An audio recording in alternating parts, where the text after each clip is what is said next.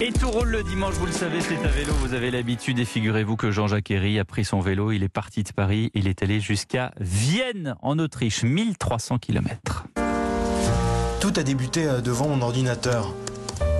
Parce que pour établir mon itinéraire, j'ai d'abord regardé attentivement des cartes pour avoir une vague idée quand même du trajet que j'allais emprunter.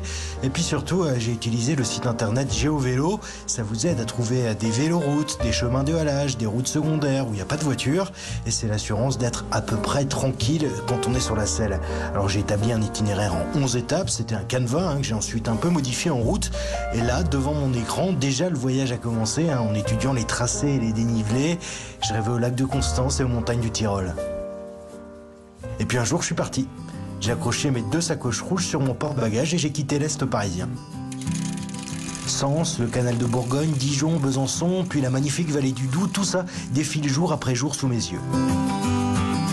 Le soir, je dors chez des amis, à l'hôtel ou chez des membres de la communauté Warm Showers. Warm Showers, c'est comme le couchsurfing, mais pour les cyclistes qui s'accueillent les uns chez les autres. Et c'est comme ça qu'à Montbéliard, près de l'Euro Vélo Route 6, ben, j'ai dormi chez Pascal qui m'a également invité à dîner avec sa famille. C'est un moment de convivialité, c'est un moment où on discute un peu. Je pratique également le- l'itinérance vélo.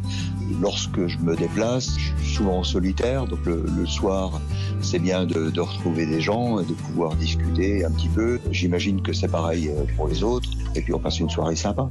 Il y a eu aussi d'autres belles rencontres, comme euh, ce matin-là en Allemagne, au bord du Rhin. Il était à peu près 9h, il faisait encore gris. Et je tombe sur Sébastien et sa famille dans un champ en train de replier la tente.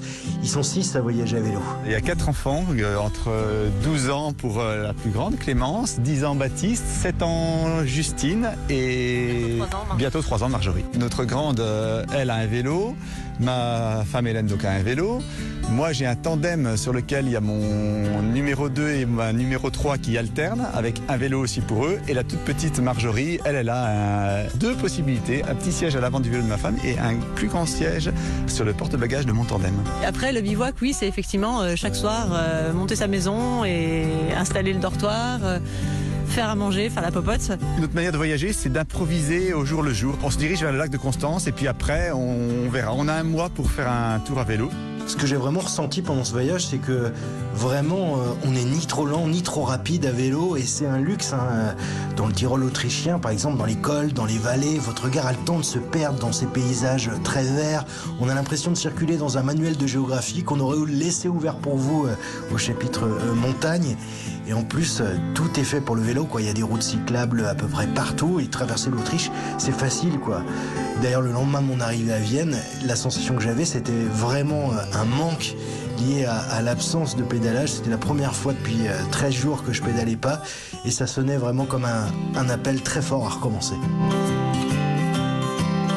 Jean-Jacques formidable road trip et on espère qu'il y en aura d'autres.